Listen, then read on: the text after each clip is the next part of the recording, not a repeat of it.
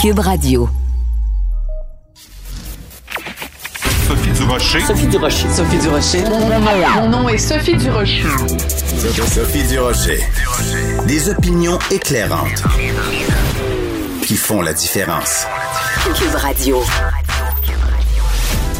Bonjour tout le monde, très contente de vous retrouver après euh, un week-end euh, qui, je l'espère, vous aura procuré beaucoup de repos. Écoutez, euh, je pense que c'est très important cette semaine où on, souligne la, la, semaine de la santé mentale, à quel point cette pandémie est en train vraiment de nous jouer entre les deux oreilles. C'est difficile pour tout le monde, mais on lâche pas, on se tient les coudes.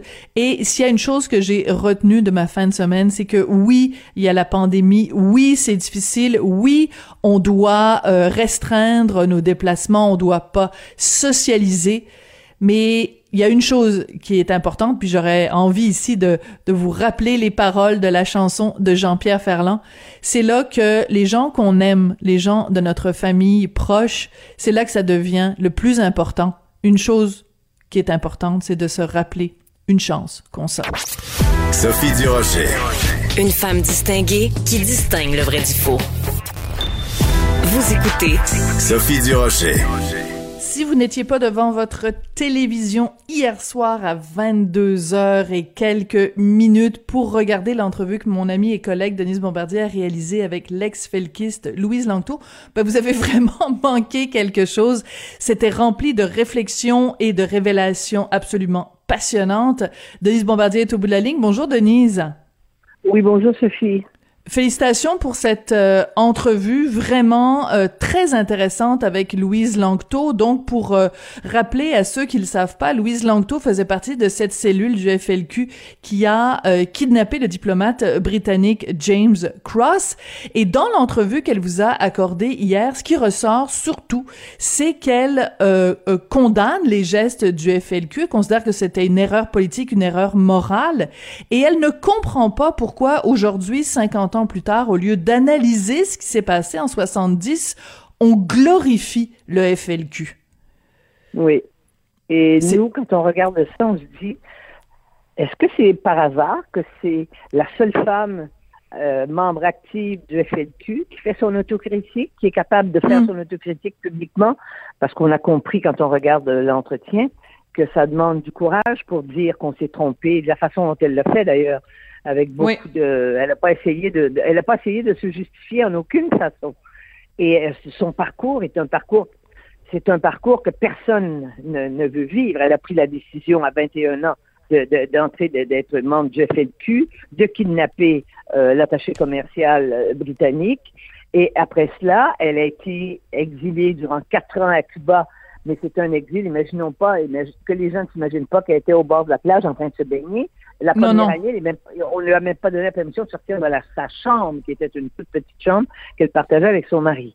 Euh, et donc, elle est restée quatre ans. Elle a, elle a, elle a eu un petit garçon euh, pendant ce temps-là. Et au bout de quatre ans, elle a voulu partir de là mais elle ne pouvait pas entrer au pays puisqu'on l'a exilée. Ça a été la mm-hmm. décision de, du, ça a été la décision, dit-elle, du premier ministre Trudeau. Il l'a envoyé en exil euh, et, euh, c'est comme si elle l'envoyait en prison, quoi. Bon. Mais euh, donc, elle est allée, elle a été accueillie par la France comme réfugiée politique. Elle est restée quatre ans et là, elle était plus capable de, de elle était plus capable de vivre en dehors de son pays. Donc, c'est à ce moment-là qu'elle m'avait fait signe pour que pour, pour, pour se donner une entrevue dans laquelle elle s'incriminait avec son mari d'ailleurs. Ils s'incriminaient tous les deux parce qu'il fallait qu'ils s'incrimine puisqu'il fallait les mettre en accusation. Donc, c'est comme ça qu'ils ont pu rentrer au pays. On les a attendus à l'aéroport, on les a pris chacun euh, euh, pour son mari la prison des, des, des, hommes et pour elle la prison des femmes. Et elle a été condamnée à deux ans. Elle a fait huit mois de prison et après ça, elle a commencé sa vie euh, qui était très, vous n'avez pas besoin de vous dire que d'avoir d'avoir été mm ça, ça nous donne pas beaucoup de, de possibilités d'avoir des emplois. Elle est bibliothécaire, euh, Louise, documentaliste bibliothécaire. Elle a fait ça, elle a vécu. Euh, donc, elle a tout, elle a fait éclater sa vie quand elle avait 20 ans, quoi. Voilà. Mm. Mais ce qui est très intéressant, Denise, et vous la, vous la, vous la tenez très serrée dans l'entrevue, c'est que euh, elle est euh, à la fois à l'époque, elle était très naïve, elle, ils étaient très candides. Euh, ils pensaient les gens du FLQ sérieusement que le fait de kidnapper Cross et kidnapper Laporte leur donnerait un pouvoir de négociation avec Ottawa. C'est assez incroyable de penser, avec le recul, c'est sûr que c'est facile de se dire qu'ils étaient très naïfs, mais ils, y- ils croyaient vraiment qu'ils avaient le gros bout du bâton. Mais c'est parce qu'ils n'étaient pas, contrairement à l'image que l'on donne du FLQ, euh, des héros euh, qui ont été extrêmement courageux et qui ont porté l'idéal euh, de, de tout le Québec. C'est pas ça qui s'est passé. C'était des gens qui étaient qui étaient des jeunes euh, qui étaient plus ou moins formés d'ailleurs et, et- et des jeunes qui euh, qui ont improvisé un mouvement. Et et- et il y a quelqu'un qui, qui, a, qui, a, qui a réagi ce matin, qui m'a envoyé un courriel en me disant on n'a même pas été capable de, de, de faire, les Québécois, parce que c'était sa vision assez négative, on n'a même pas été capable d'avoir des vrais terroristes, là, tu sais, comme euh, des Arabes, des, des gens comme Oui. ça. Bon. Ben, d'ailleurs, d'ailleurs, Denise, quand quand Louise Langto et euh, Jacques Cossette-Trudel sont euh, arrivent à Cuba en exil, ils sont les les Cubains ne les considèrent même pas comme des vrais révolutionnaires. Donc euh, c'est un petit peu une révolution de de pacotille là. Pas du, pas du tout. Ils sont là parce que euh, Trudeau et, et, et Fidel Castro, qui étaient son, ils étaient amis. On le sait, Fidel Castro est venu aux funérailles de monsieur de, de, de- du père de, de Justin quand il est décédé, Pierre-Luc Trudeau. Alors donc, ils, ils avaient fait une entente, ils étaient détenus, ils ont été détenus, carrément détenus à l'intérieur. Ils pouvaient jamais Mm. sortir, ils pouvaient jamais, la première année, ils sont pas sortis du tout de la chambre, de la chambre. La Ouais. seconde année après, ils pouvaient euh, très rarement sortir et c'était avec des, des avec ce qu'elle appelle son ange gardien dans le livre parce qu'il y a un livre, son livre sort cette semaine là-dessus. C'est publié aux éditions québécois, mais euh, euh, c'est une, une, euh, la sor- une sorcière au- euh, parmi les Felkis. Et elle, Ouais. là, on a tout le détail de sa vie.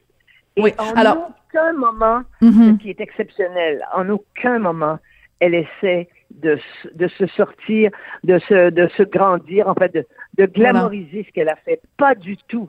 C'est Voilà. extrêmement, euh, c'est extrêmement difficile. Et c'est la seule, parce que tous les garçons, si vous avez vu le film sur le FLQ qui Oui, circule, on, les on les présente comme des héros, quoi.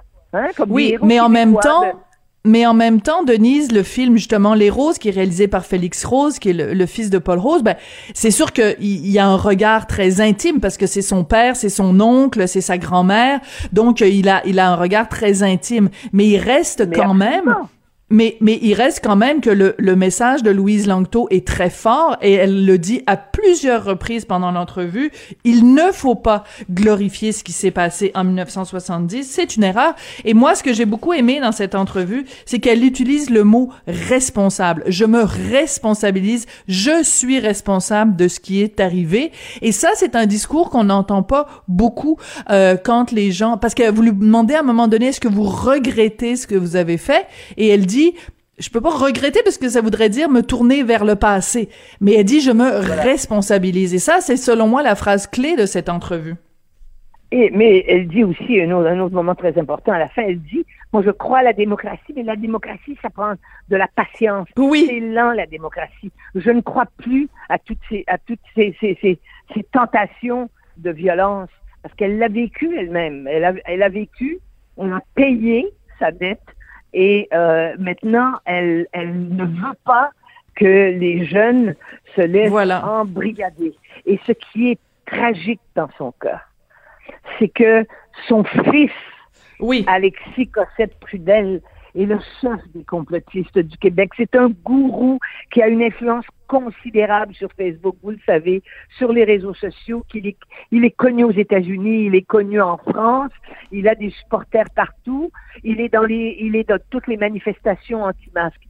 Mais c'est pour ça que je, moi, j'ai connu la famille parce qu'elle était, quand elle avait 13 ans, elle était, elle allait au collège avec ma sœur. C'est comme ça que je l'ai connue, puis elle était plus jeune que moi, donc moi, j'étais déjà partie, j'étais à l'université, donc, mais je savais qui était la famille. Son père était, était un fasciste, parce qu'il y a eu, il y a eu du fascisme au Québec oui, oui, avec Adrien Arcan, bien sûr. Dans les, années, dans les années 30, juste avant la Deuxième Guerre mondiale. Non seulement il était fasciste, mais il était antisémite. Et elle a été élevée, et toute la famille, ils sont neuf enfants dans la famille Lanto, toute la famille, euh, leur éducation, ce qu'ils entendaient à la maison, c'est c'est interdit de lire des livres écrits par des juifs. Les mm. filles n'avaient pas le droit, elle le dit, de porter de pantalons. Euh, il fallait porter des jupes, pas le droit de, de se promener sans manches. Et c'était ça, c'était ça les discours, c'était ça l'éducation qu'elle a eue. Mm. Et qu'est-ce que ça donne? Ça a donné des gens qui sont rentrés dans un mouvement idéologique très rigide, mm. n'est-ce pas? Elle, elle a été capable de s'en sortir. Puis, et là, hélas, pour elle, son fils, donc le, le, le petit-fils de, de, de, de, son de, de, de, Monsieur Langto, et maintenant, il, il, a connu son, apparemment, il a connu son grand-père parce que son grand-père est mort en 90, donc il l'a connu quand il avait 10-11 ans. Eh bien, il est le portrait de son grand-père. Il tient, il tient des discours complètement de l'extrême droite, de, de, et épouvantable. Il imagine que euh, Bill Gates va nous mettre une puce dans la tête. Toutes mm -hmm. ces sornettes, et il croit ça. Hein, Mais ce qui est intéressant, oui. Oui, et c'est ça. Oui, oui, tout à fait. En études des religions, si je ne m'abuse. Euh, Denise, ce qui est intéressant, c'est que, y a, enfin, il y a une figure tragique. Là, c'est presque une tragédie grecque de voir cette femme qui a souffert à cause d'une idéologie rigide poussée à son extrême, qui donne naissance à un fils qui, à son tour, a un destin tragique parce qu'il est lui-même prisonnier prisonnier d'une idéologie rigide et extrémiste. Et elle dit, et je trouve ça incroyable comme déclaration. Elle dit, je souhaite que mon fils se déprogramme de la même façon que moi, je me suis déprogrammée. Donc, elle dit, moi, j'étais dans une idéologie, je m'en suis sortie et aujourd'hui, je porte un regard très sévère sur ce que je pensais à 20 ans et elle souhaite que son fils prenne un pas de recul et porte un regard très sévère sur l'idéologie dans laquelle il est prisonnier. Je trouve ça, c'est hallucinant, cette histoire. Mais et, n'oubliez pas qu'elle elle dit quand quand l'autre cellule, euh, les, les, roses, ont assassiné Pierre Laporte, elle dit que c'est là que les Québécois ont décroché. Oui. Hein, ça a été le choc.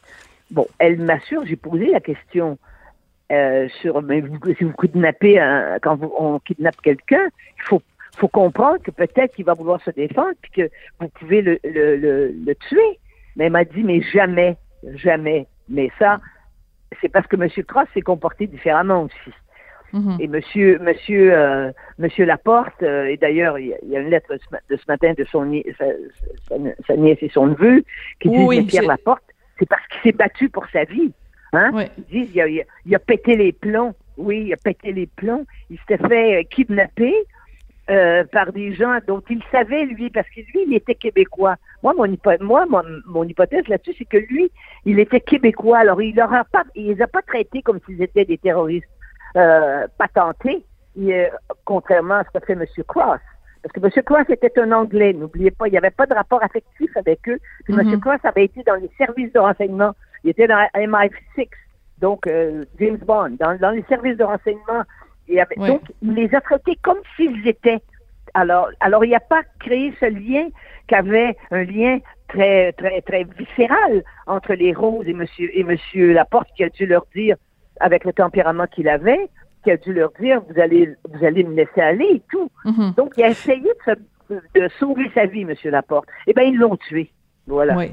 Mais, mais ce qui est intéressant aussi, et un point que soulève Louise Langto, c'est qu'elle elle, elle laisse entendre que tout le long, même avant qu'il y ait euh, les deux euh, kidnappings, qu'il y ait les deux enlèvements de celui de ah, Monsieur Cross et celui de Monsieur Laporte, que la GRC connaissait les agissements de, des deux cellules du FLQ, savait où ils habitaient et qu'ils avaient même des gens, des agents qui habitaient en haut de là où euh, Monsieur Cross a été quand même en captivité pendant deux mois et qu'il y avait même des gens en face. Donc ça pose la question que pose Louis Langto et qui est une question extrêmement pertinente.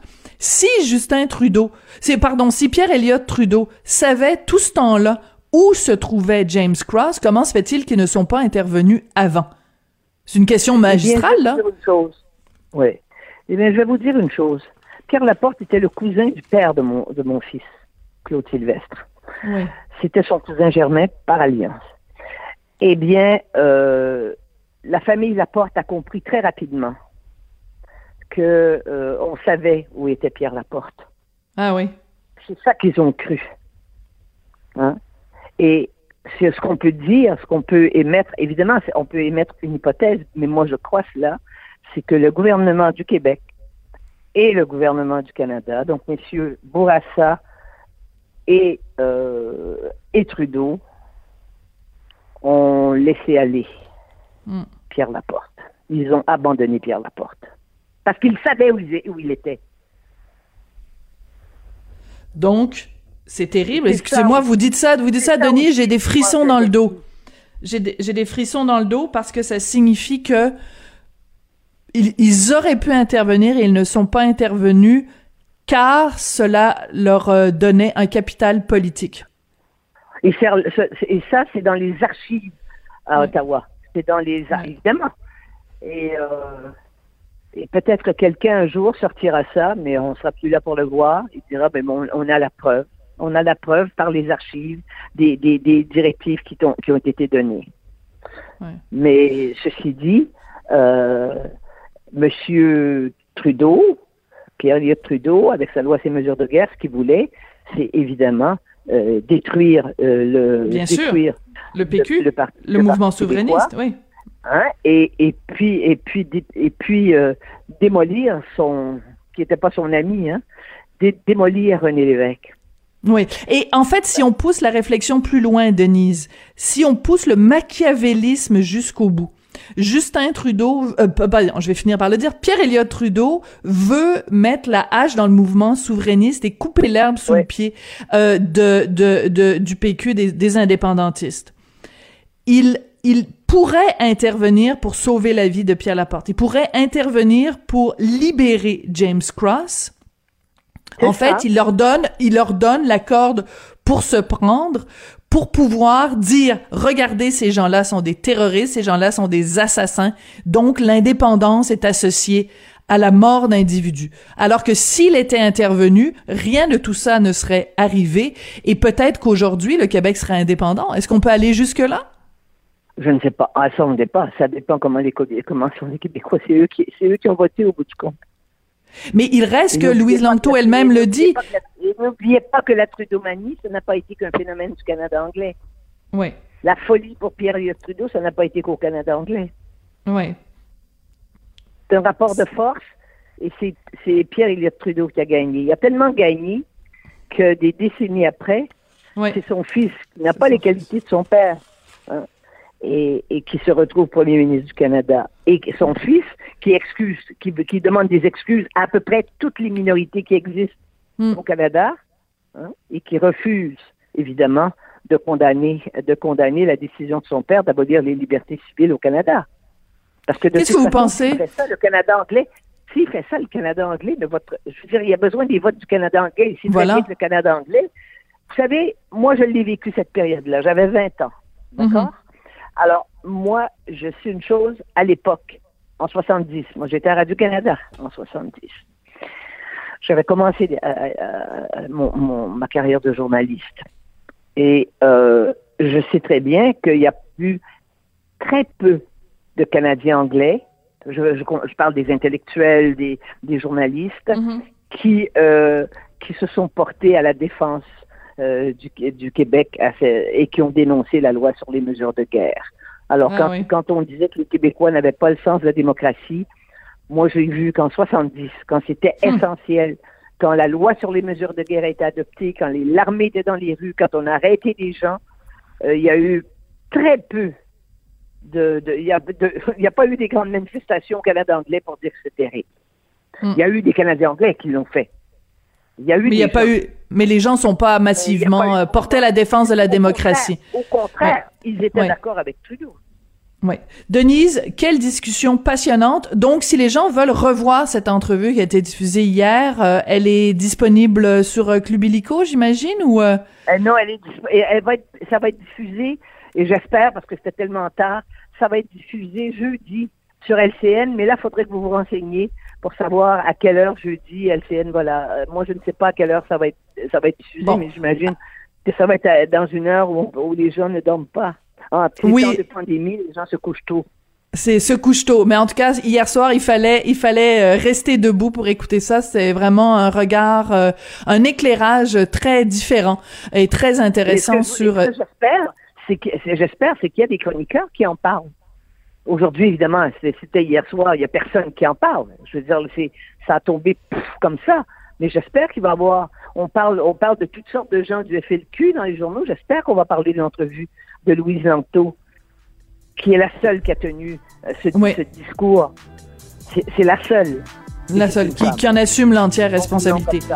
On espère en effet. Merci beaucoup Denise, puis on se retrouve euh, la semaine prochaine. On va retourner à notre horaire habituel du mardi, mais je tenais à vous euh, interviewer, à vous avoir comme chroniqueuse aujourd'hui pour qu'on puisse revenir sur cette entrevue vraiment, vraiment passionnante. Merci beaucoup Denise, puis on se retrouve mardi la semaine prochaine. Merci.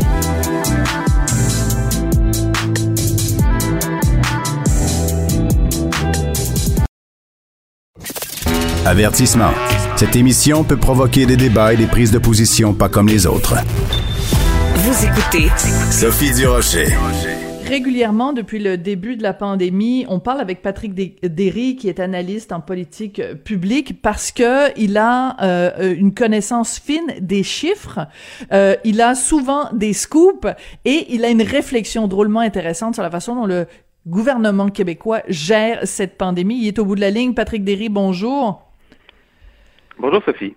Bonjour, euh, c'est euh, assez ironique qu'on se parle aujourd'hui parce que euh, les chiffres ne sont pas bons. Est-ce qu'on va battre encore un nouveau record aujourd'hui, Patrick, dans le nombre de cas de COVID-19 au Québec?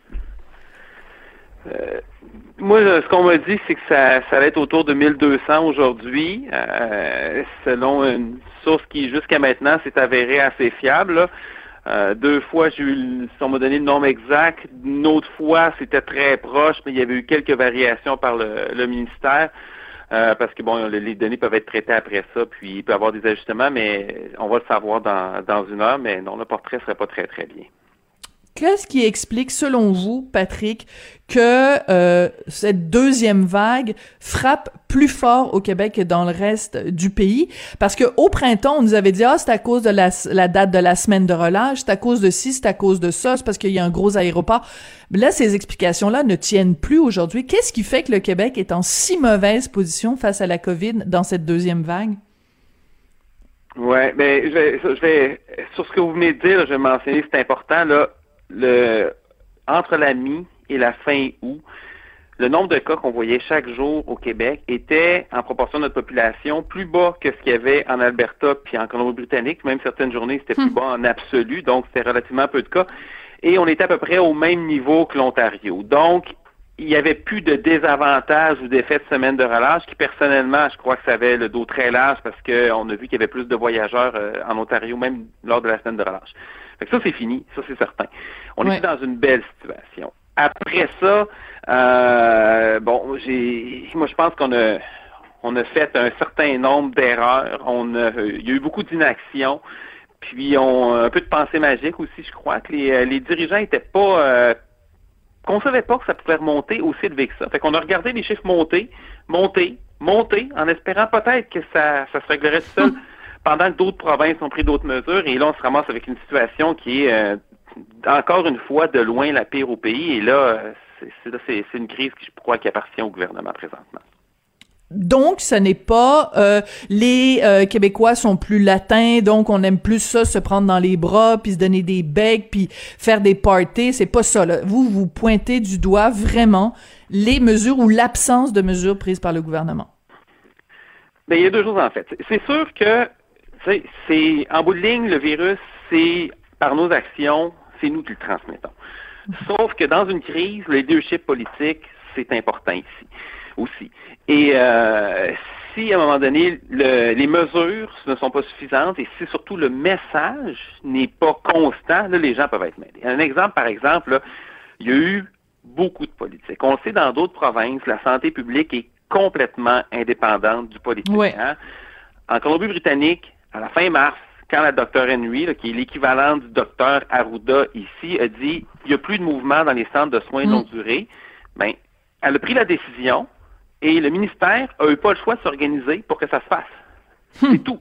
Et le manque de personnel qu'on a ici, c'est pas une excuse parce que euh, peu importe le nombre de gens que tu as, le nombre d'heures reste constant. hein. Si tu mets un employé dans trois endroits, quatre endroits, là, il fait le même nombre d'heures au total. Fait qu'à un moment Ben donné, voilà. c'est une question d'organisation du travail, de dire OK, ça arrête. C'est tout. Puis en plus de ça, c'est que il y a quand même beaucoup de gens qui sont au chômage depuis le printemps, donc bras supplémentaires, entre autres pour des, des, des préposés, je comprends des infirmières, des médecins qui sont passés en trois semaines, là, mais à un moment donné, pour avoir de l'aide, il y avait moyen. Et on a regardé ça aller, on a eu le temps, et là, encore aujourd'hui, présentement, au moment où on se parle, il y a du mouvement de personnel dans le réseau de la santé. On passe soit d'un établissement à l'autre, soit d'une zone chaude à une zone froide dans un même établissement. C'est complètement inconcevable, puis ça, c'est c'est entièrement inacceptable. Euh, un autre exemple, c'est l'application de traçage. Il y a eu tout un débat à savoir est-ce que c'est utile, est-ce que c'est pas utile? oui. C'est sûr que si personne la télécharge, c'est pas c'est pas utile. Mais si le gouvernement dit ben ça donne rien puis on n'en veut pas, ben c'est encore moins utile. Euh, au Royaume-Uni, quand, là, le sentiment d'urgence est plus élevé parce qu'il y a beaucoup de, il y a beaucoup de cas. Ils ont lancé l'application en moins d'une semaine, il y a eu 15 millions de téléchargements. Donc, c'est téléchargé massivement. Ici, au Québec, le gouvernement dit qu'il n'en voulait pas pour toutes sortes de raisons. Il a dit qu'il y avait des craintes dans la population euh, et il n'y avait pas d'appui pour ça, alors que les propres consultations du gouvernement ont montré qu'il y avait Voilà. trois quarts d'appui dans la population au principe, au téléchargement de l'application. Mais au-delà de ça, le premier ministre le dit, et plus qu'une fois, et l'a répété encore la semaine passée lorsque le gouvernement a finalement décidé d'aller de l'avant, c'est, mais nous, ce qu'on voulait, c'est une application québécoise. Ça, ça là, Patrick, c'est tellement décourageant, là. On préfère attendre. C'est comme t'es en train de te noyer, puis on te dit, on va vous envoyer une bouée, puis là, tu dis, ah, je vais attendre que la bouée, elle soit made in Québec. C'est assez, excusez-moi, là, Je mais c'est vraiment, bleue. Je veux pas la bouée rouge, Ben là- je veux la bouée bleue. je veux la bouée du panier bleu. C'est, comme, je- je- j'en reviens pas de cette affaire-là. Ça, c'est un, un scandale total. Et ce qui, est, ce qui est encore plus fâchant, c'est que le premier ministre, c'était pas la première fois qu'il le disait. Et euh, c'est, on a perdu deux mois. On a perdu deux mois. Hmm. Et pour un, donc c'était dans l'ordre de priorité, c'est comme si on disait, écoutez, on est dans une crise, la plus grande crise sanitaire que le Québec ait connue depuis au moins 50 ans, et c'est plus important de donner quelques centaines de milliers de dollars Hmm. à une entreprise locale en fonds publics pour quelque chose qui a déjà été payé par le fédéral, Absolument. mettre toutes les chances de notre côté. Et je suis pas en train de dire que l'application règle tout, mais chaque chose qu'on ajoute peut Mhm. faire une différence. Le masque en classe, le masque en classe qui est, il est en Ontario, il y a un masque dans les écoles, pas seulement à l'extérieur des classes, dans les classes à longueur de journée. C'est le cas dans les grandes villes en Alberta aussi, c'est le cas dans plusieurs pays d'Europe.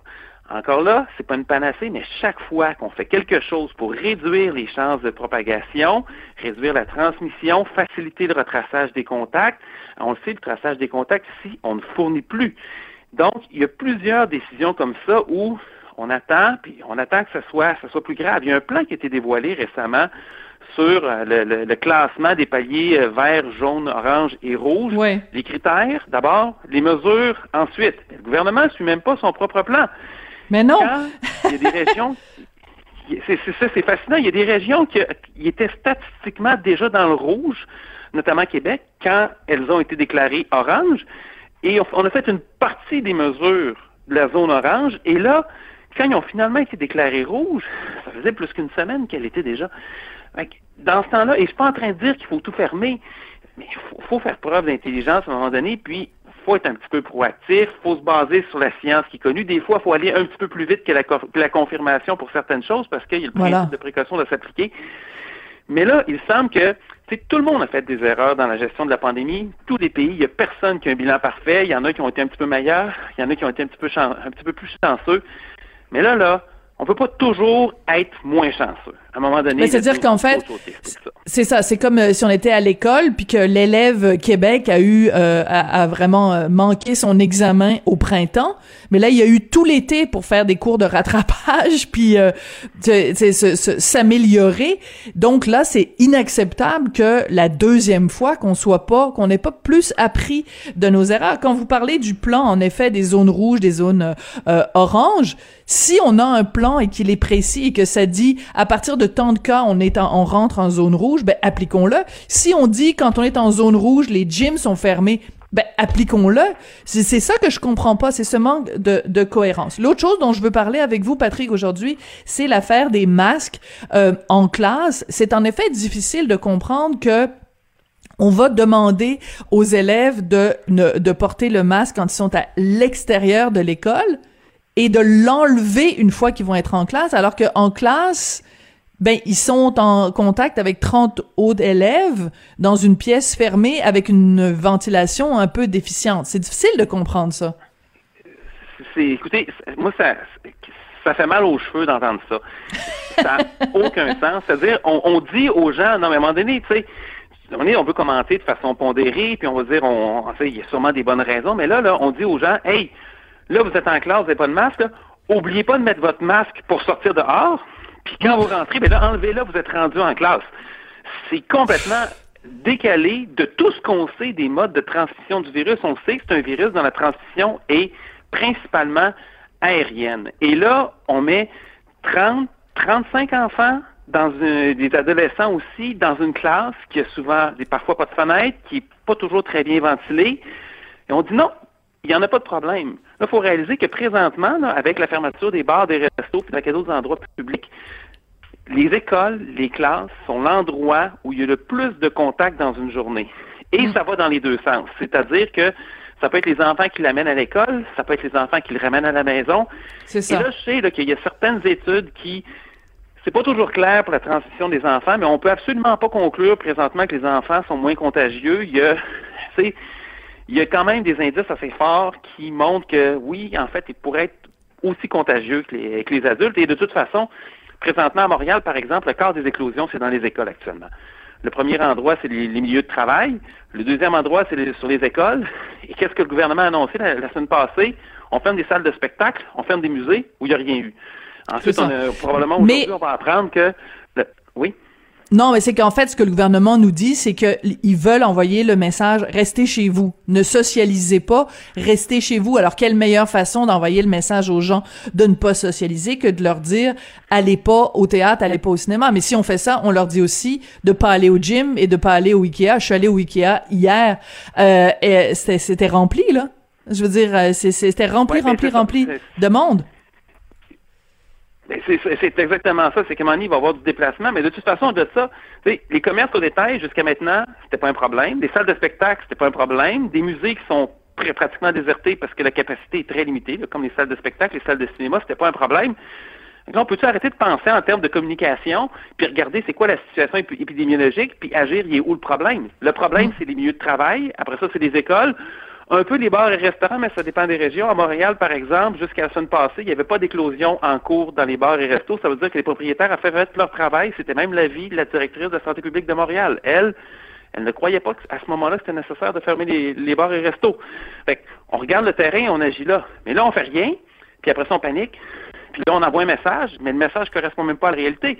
Quand on dit qu'on arrête les activités sportives organisées, par mm. exemple, encore là, là, tu sais, Présentement, là, pour donner une idée, là, sur les, les, patinoires, par exemple, pour les enfants, c'est limité à 25 personnes avec les coachs présentement. on parle d'une patinoire d'aréna avec un plafond de 30 pieds. Les enfants arrivent à pied, souvent avec les patins aux pieds. Et on est en train de dire que ça, présentement, c'est plus dangereux qu'une classe qui a 30-35 enfants. Ça n'a aucun sens. À un mm. moment donné, il faut être, faut être cohérent aussi. Là. Et je suis pas en train de minimiser le danger. Ça fait des mois que je dis qu'on doit prendre certaines précautions. Mais là, on a l'impression que ça tire dans toutes les directions puis qu'on est en panique. Ouais, c'est ça. Oui, c'est vraiment le, le, le, sentiment euh, qu'on a. Euh, il y a quelqu'un qui a fait circuler une blague que je trouve très drôle euh, sur Internet, qui dit donc le gouvernement si va annoncer donc que le, le, port du masque est obligatoire à l'extérieur des classes et il va annoncer par le fait même dans leur cours d'éducation sexuelle, on va dire aux enfants, on va dire aux jeunes quand ils ont une relation sexuelle de mettre un condom après avoir fait l'amour. Je trouve que c'est un, un, excellent parallèle parce que c'est aussi absurde de dire aux gens mettez le condom après avoir fait l'amour que de dire aux jeunes portez le, le, le, le masque à l'extérieur mais le portez pas en classe. C'est une blague, mais ça... C'est une analogie qui est parfaite. Mais ça, c'est la, ça, c'est la, la, direction de notre santé publique. Ah, il n'y a pas de preuves scientifiques pour le port du masque en classe. D'abord, c'est pas vrai. Hein? Il y en a des tonnes. Puis, euh, il n'y a pas, y a pas d'unanimité, là, mais je veux dire, on parle là, de...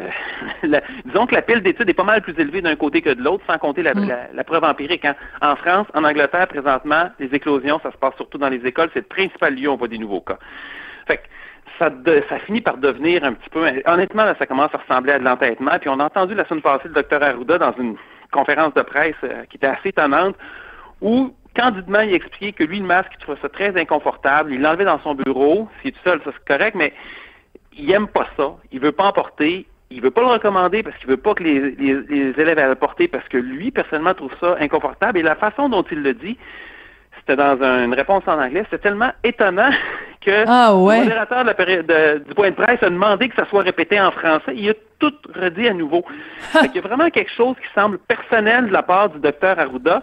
Euh, envers le masque. Hmm. Il se l'est fait imposer à un moment donné un peu par le gouvernement, semble-t-il, parce qu'il dit on va faire, on va faire ce qui quand même ce qui semble aider ailleurs. Mais là, ça ressemble à de l'entêtement. Parce que quand c'est rendu, et il le dit d'ailleurs, il le dit si les élèves portent le masque en classe et qu'ils se regroupent à l'extérieur ensuite, le masque ne donne rien. C'est ça qu'il dit.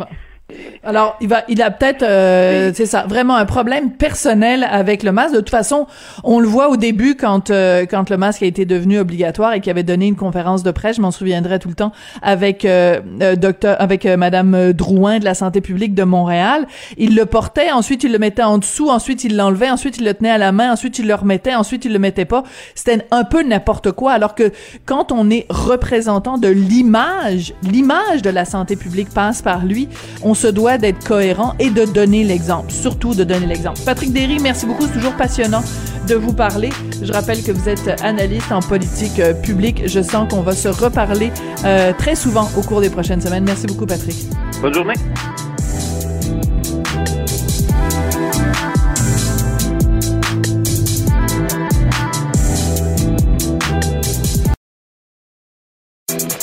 Sophie Durocher. Entendez les dessous de sa dernière chronique. Cube Radio.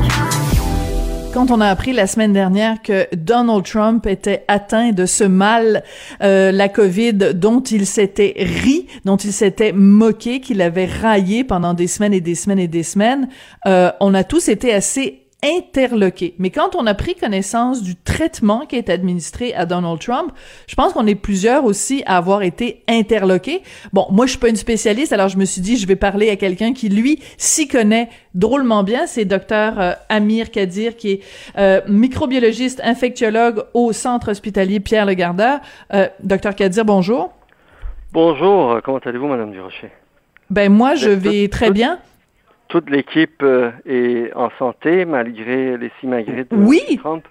Oui, ben nous, chez nous, tout le monde va bien. Et chez vous, dans la famille, euh, euh Kadir, euh, et tout, le monde va bien?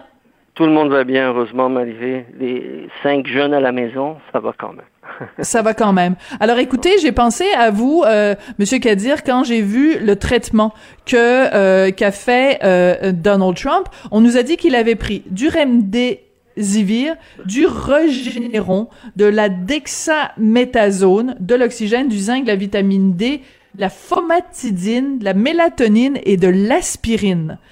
Oui. De que c'est euh, quoi ça tout ça? Vous êtes mieux renseigné que moi sur euh, sur le détail.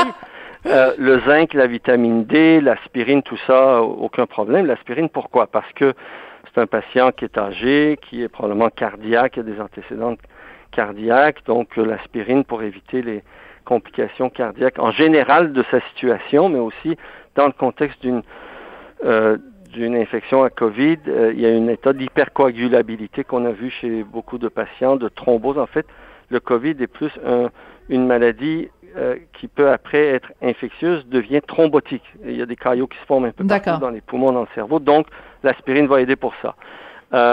pour tout le reste, il n'y a rien d'homologué.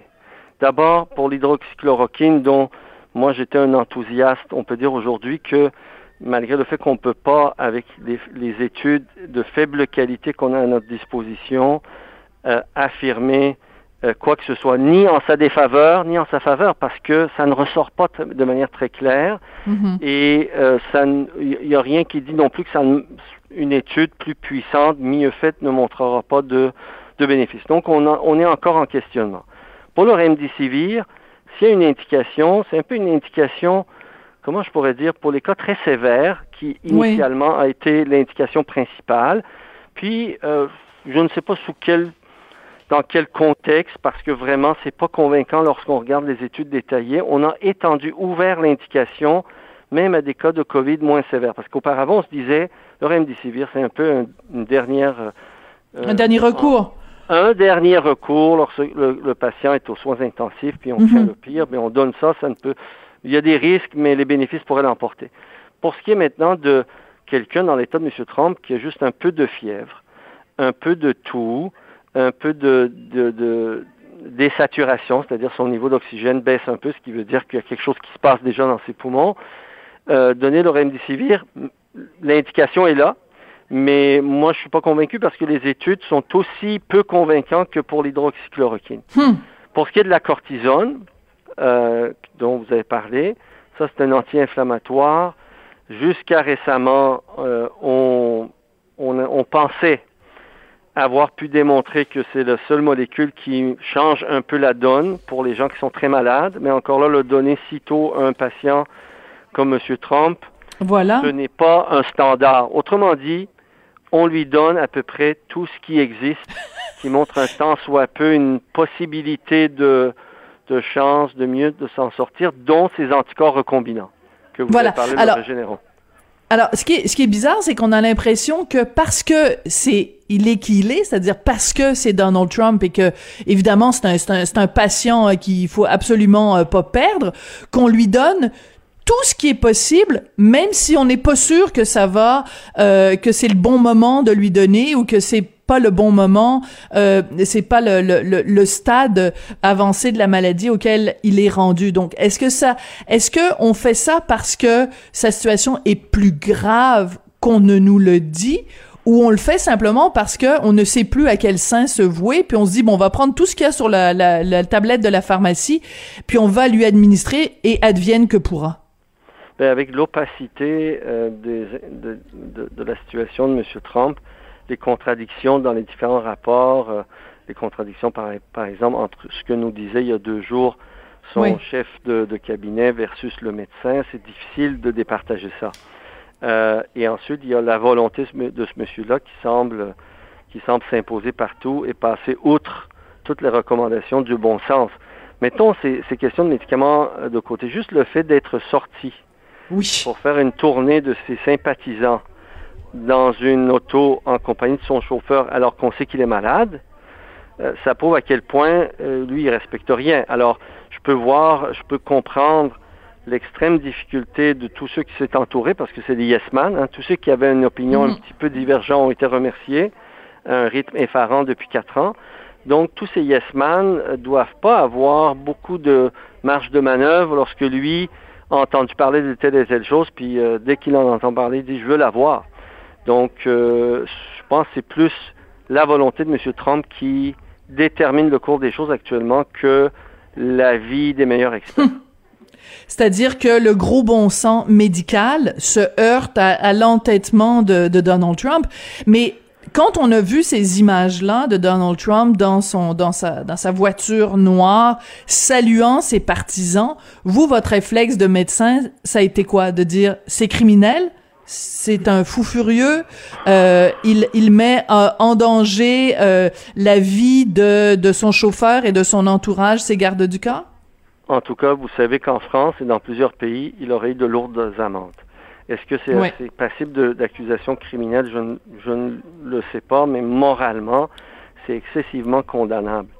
Euh, que, que peut-on dire de plus? Moi, j'espère quand même que ce monsieur va s'en sortir. Euh, d'abord, je suis contre la peine de mort, d'accord? Donc, je ne souhaite pas la mort même aux pires ennemis de la société. Je pense que, bon, on n'en est pas là. Et j'espère qu'il va avoir la vie sauve pour que ce soit le peuple américain qui le juge le 3 novembre. Hmm, c'est très bien dit ça, Amir Kadir, parce qu'on sait euh, de, de, par votre passé euh, politique que évidemment euh, Donald Trump et, et vous, c'est non, mais c'est mais mais au-delà de ça, c'est vous avez tout à fait raison que la sentence qui doit lui être rendue n'est pas une, une, sentence médicale, mais une sentence politique. Politique paye... et ensuite, ensuite, j'espère des sentences criminelles et, et civiles pour toutes ces les mensonges, les les, trucs économiques, là, les, tout ce qui a caché aux impôts. Bref, vraiment là que, que une vraie justice puisse lui être appliquée un jour. Et si jamais son pauvre chauffeur l'attrape, ben, j'espère bien que le chauffeur pensera, pensera recourir Absolument. Mais au-delà de ça, on le sait maintenant, ça semble de plus en plus clair que c'est lors de la cérémonie d'intronisation de la nouvelle juge à la, à la, à la Cour suprême que euh, ben, tous les partisans de Trump, tous les amis de Trump étaient là, euh, présents, et euh, personne ne portait le masque, et les gens ne faisaient aucune distanciation sociale. Et on est rendu à des à plein plein plein de gens qui ont assisté à cette cérémonie et qui qui sont eux aussi atteints de la COVID. Donc c'est c'est c'est c'est un être irresponsable et par ses comportements, il a lui-même ou indirectement euh, contaminer plein de gens à la COVID. Mais il n'y a, pas que lui, il y a toute une cour alentour de lui. Hein. Toutes ces, Tous ces courtisans de l'entourage de M. Trump, tous ces gens euh, au, plus, au sommet du pouvoir au Sénat ou la Chambre de représentants qui étaient là pour applaudir euh, l'opportunité très malheureuse qui était offerte à Trump de nommer une juge excessivement conservatrice à la Cour suprême. Cet, enthousiasme, cette frénésie a fait en sorte qu'il qu'ils euh, se sont dépêchés de se ramasser, puis ensuite, outre toutes les recommandations de ses propres responsables de santé publique, de les voir à qui mieux mieux s'embrasser, s'accoler, se donner euh, des accolades. C'était vraiment terrible. C'est terrible. Puis vous, comme... En termes de, d'image, de, responsabilité des pouvoirs publics, mm. ça en dit long sur la, je dirais, le déclin de la qualité de la classe politique, le déclin euh, de l'intégrité de, de, d'un appareil d'État qui, pour ce qui est des, des mesures de santé, des, de, ce que, de ce qu'on dit à la population de faire, doit montrer un minimum, un minimum de cohérence. Alors, quand au vu et au su de tout le monde, on enfreint les règles de base qu'on s'est données pour se mm. protéger, imaginez ceux qui sont capables, comme mm. Cuba, comme manigance, comme cachotterie, comme euh, euh, disons, contournement de toutes les règles hmm. démocratiques et, économiques pour arriver à leur fin. C'est ça, c'est que si on se dit, s'ils sont capables d'avoir ce comportement-là, de bafouer les lois de façon aussi ouverte, imaginons ce qu'ils font quand ils sont derrière des portes closes et que et que et que c'est pas transparent, que c'est pas au vu et au su de tout le monde. Docteur Kadir, euh, il y a quelques jours de ça, euh, peut-être une semaine ou deux, je vous avais euh, interviewé et vous vouliez absolument me parler de l'importance, selon vous, de de se pencher sur la qualité de la ventilation dans les écoles euh, québécoises et vous étiez très inquiet aussi pour ce qui est du port du masque à l'intérieur des classes. Euh, aujourd'hui, euh, vous n'en pensez pas moins, bien sûr. Pardon? On fait un pas dans, on fait un pas dans la bonne direction. Oui. Mais moi, ça me, ça me désole de voir que la santé publique au Québec et le gouvernement sont toujours une coche ou deux en retard. Je ne je comprends vraiment pas, je n'ai pas d'explication parce que les données sont là. Euh, qu'est-ce qui fait que le gouvernement tarde tellement à chaque fois à introduire des mesures qui sont qui sont, ma foi, pas si terribles que ça, de demander aux, mettons, à des euh, euh, enfants de 10, 11 ans, qui de toute façon, avec leurs parents, quand ils vont dans des, euh, dans des endroits clos, dans des magasins, portent déjà le masque. C'est quoi la difficulté de leur demander de porter le masque aussi en classe? En mm. tout cas, pour la durée du temps qu'ils n'ont pas à parler, quitte à, à délicatement enlever l'élastique puis donner, ils ont parlé lorsque c'est nécessaire, parce que les enfants en classe habituellement parlent pas tous en même temps. Puis ensuite, une fois à l'extérieur, euh, très facile de leur demander, étant donné dans cours d'école, dans la cafétéria, ils se fréquentent, ben, de se protéger davantage. Tout ça, je veux dire, c'est le, c'est le simple gros bon sens et qui correspond à ce qui se fait de meilleur dans le monde. Et comment ça se fait qu'on tarde autant au gouvernement à appliquer ça, ça m'échappe et ça me désole. Puis je voudrais, comme beaucoup de monde, aider. Heureusement, il y a des scientifiques qui sont sortis la semaine hmm. dernière. Oui. J'ai co-signé cette lettre-là pour dire, écoutez, faisons au moins quelque chose pour les salles de classe. Et dites, je ne sais pas si vous êtes allé chez un, dentiste récemment. Les dentistes, depuis le début de la pandémie, leur association leur a fait acheter des purificateurs d'air avec des filtres hmm. EPA, donc de qualité supérieure pour les infections respiratoires. C'est des appareils qui coûtent à peine 300 dollars, d'accord Ah oui. Prenons, prenons combien? 3000 classes à 300 dollars, ça fait pas beaucoup là. Ça fait euh, à peine une dizaine de millions de dollars de dépenses pour le gouvernement pour munir toutes les classes d'un hmm. filtre EPA. Incroyable. Écoutez, je vais vous dire quelque chose, euh, Monsieur Kadir au gym où je vais, il y a un filtre EPA. Alors si mon gym euh, est capable de se payer un filtre EPA, pourquoi en effet collectivement on n'est pas capable de doter on les, non, les... capable, sauf que faut prendre des initiatives rapidement, faut pas euh, inutilement tergiverser et en tout cas, je, je je sais vraiment pas comment expliquer la chose. Non, mais c'est en effet incompréhensible.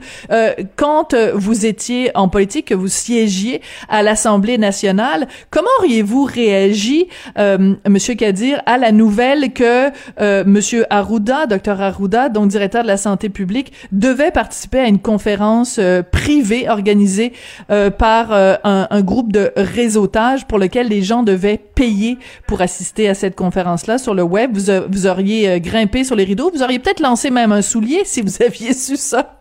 Euh, Madame Durocher, vous venez de m'apprendre quelque chose, je m'excuse, je suis moi aussi en retard d'une nouvelle. Ah oui? Oui, ça a été. Ben finalement, ça a été annulé à la dernière minute, mais il devait participer en effet. D'accord. Un réseautage, pourquoi exactement? Ben c'est un c'est le groupe réseau donc euh, qui devait organiser une conférence, une rencontre virtuelle exclusive de 90 minutes avec docteur euh, Arruda et les gens devaient payer pour assister à cette conférence là. Et finalement quand de voir que mon ami Horacio Arruda a pris la bonne décision et évité de, de se plonger dans la controverse. Voilà.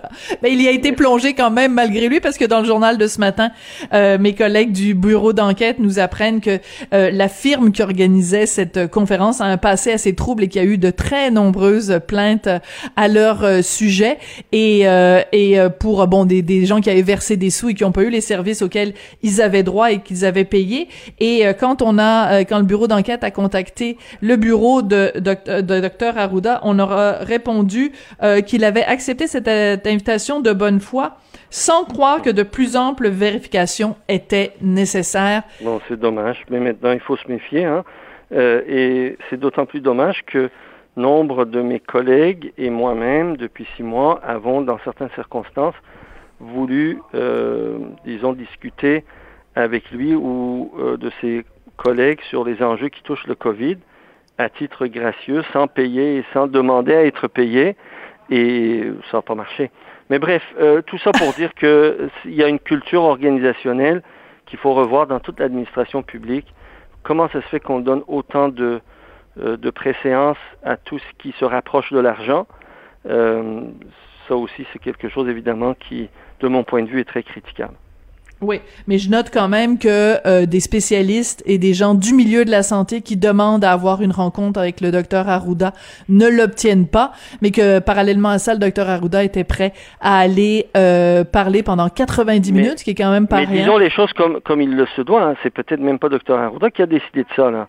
C'est dans la là, j'essaye d'excuser personne. Je dis simplement qu'il y a une culture organisationnelle parfois au sein du gouvernement installée depuis une trentaine d'années qui semble penser que lorsqu'il s'agit du secteur entre guillemets privé, c'est-à-dire financier ou industriel, où se brasse beaucoup d'argent, mhm. firmes d'avocats, firmes d'ingénieurs, firmes de construction, ils ont toujours préséance. Je, je pense à ça, docteur Kadir. Qu'est-ce que vous avez pensé de ça, vous, quand euh, Nathalie Normando, euh, euh, en vertu de l'arrêt Jordan, a vu la fin des procédures? quelle a été votre réaction, vous qui aviez été si, bien sûr, si impliqué dans, dans tout ce dossier-là? Ben, je pense que la, la, justice a pris un dur coup cette journée-là, pas tant parce que Mme Normando devait prendre tout ça à sa charge.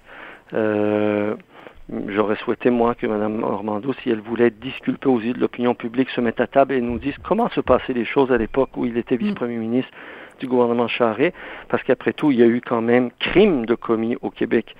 Euh, la commission Charbonneau, à moins qu'on se dise que collectivement, pendant des années, on était tous dans l'erreur, puis on était euh, dans une espèce de délire délire euh, collectif où on pensait qu'il y mm. avait de la corruption, il n'y en avait pas. Alors si on admet qu'il y avait de la corruption et qu'il y avait un système de mise en place, que d'ailleurs tout le monde, y compris la DGEQ, a reconnu dans le financement du Parti libéral qui était organisé pour contourner la loi, Madame Normando aurait pu, à tout le moins, rendre ce service au public et parler.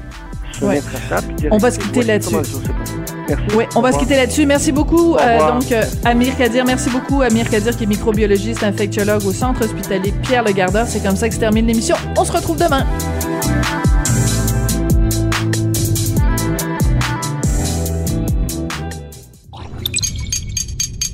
Cube Radio.